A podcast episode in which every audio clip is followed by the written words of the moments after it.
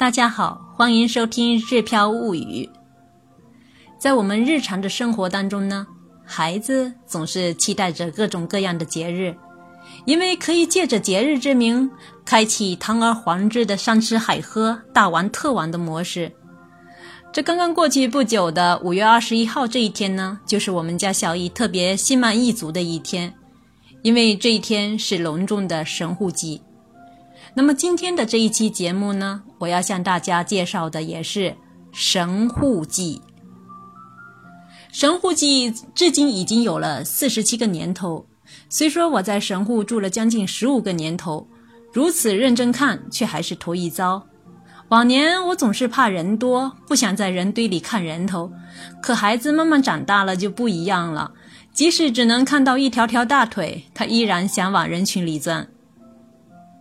今年神户祭的主题是花和海，还有爱。主会场依然设在神户三宫附近。中午十二点开始上演的队列游行是重头戏，包括神户消防团、神户公交、高中生团体、三八五组合等在内的八十一个团体参加了这次神户祭队列游行。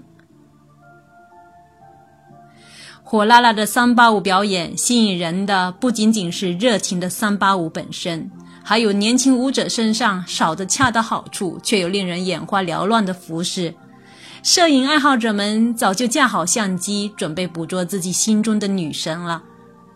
平时奋战在消防战线、公交战线上的消防员、公交司机们，吹起号子、敲起鼓来，也是英英姿飒爽的。中老年女性在烈烈日暴晒之下，依然优雅地沉浸在各自的传统舞蹈世界里。可以说，无论何时，专注都是最打动人的。盛装的少女们精神抖擞，手中的指挥棒抛向空中，划出了一道漂亮的银弧之后，又乖乖地回到了他们手中。趔趔趄趄行进在各种队列当中的小朋友们。时不时挥起小手对路人致意。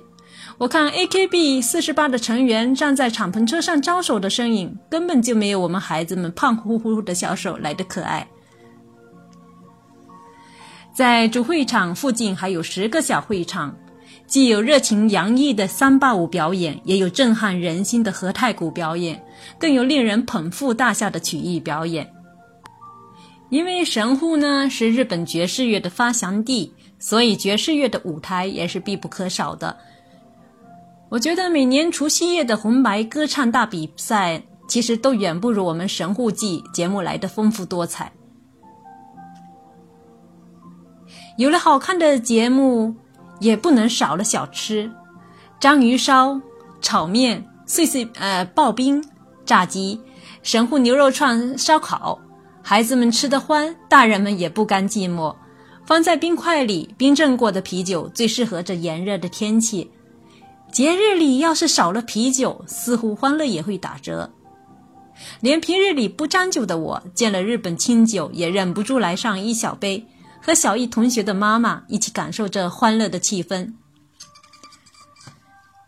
都说六甲山脉的水好，以前外国船停靠神户港补给的水。运到赤道都不会变质，所以呢，神户的水也得名神户水，而声名远播。这六甲山的水造出来的清酒，入口醇香。如若我是一个爱喝酒的人的话，恐怕带上一整瓶都不够。比起以京都。吉奥马次里为代表的日本三大祭典，和以青森县内布达为代表的东北三大祭等传统的祭典活动来说，源于1971年的神户祭是一项市民参加型的大型活动，是根据海港城市特色的全民狂欢节。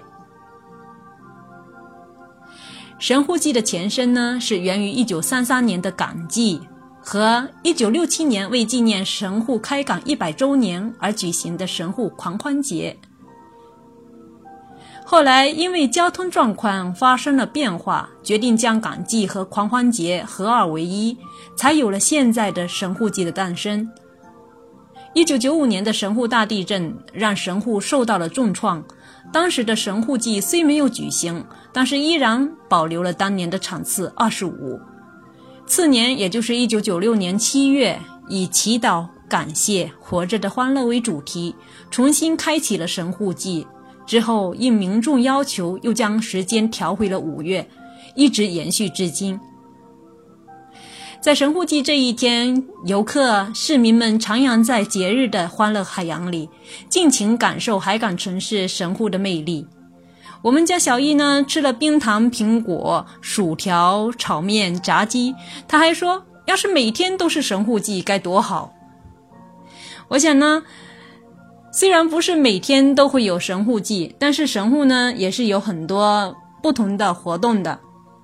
在今年的八月十九号星期六，在神户海边将举行关西地区最大的盂兰盆节的舞蹈大会。如果呢大家到时候有空，刚好到这边的话，不妨加到跳舞的人群当中，一起来感受一下神户市民们的欢乐。神户欢迎大家的到来，我和小易也在神户等大家，一家欢迎大家的到来。如果大家想了解更多、更详细的内容的话，欢迎关注我的个人微信公众号“日飘物语”。在今天推出的文章当中呢，我附了很多的当天拍到的相片，还附了一小段视频。我在我们的微信公众号“日票物语”里。有时候会介绍呢日本的文化，有的时候呢会和我的女儿小艺一起搭档，教大家学习日语。所以呢，关注我的个人微信公众号“日飘物语”，您不仅可以跟着我的声音走进日本，了解日本的风土人情、旅游景点，同时你也可以跟着我们的小艺一起零基础学日语。